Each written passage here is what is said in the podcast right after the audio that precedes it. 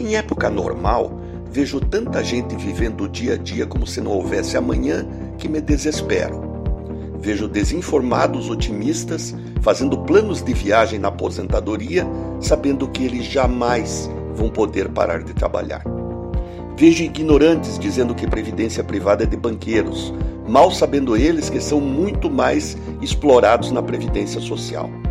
Previdência privada não é só dos bancos, mas também a dos fundos de pensão, que não tem finalidade lucrativa e repassa toda a rentabilidade para o bolso dos segurados.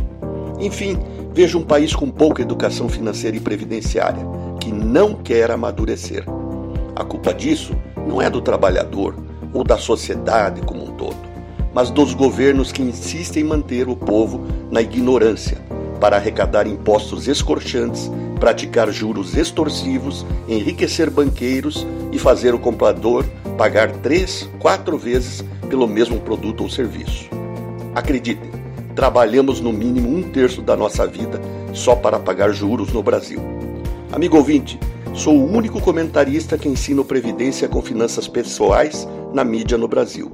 E isso é muito pouco, porque deveria ser matéria de curso de graduação de qualquer faculdade ou curso profissionalizante.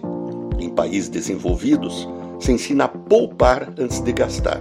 Aqui se gasta antes mesmo de receber o salário. Por isso, lá fora, não tem compra-prestação. E aqui a maioria só compra prestação. Enfim, somos escravos dos juros. Renato Folador para a CBN.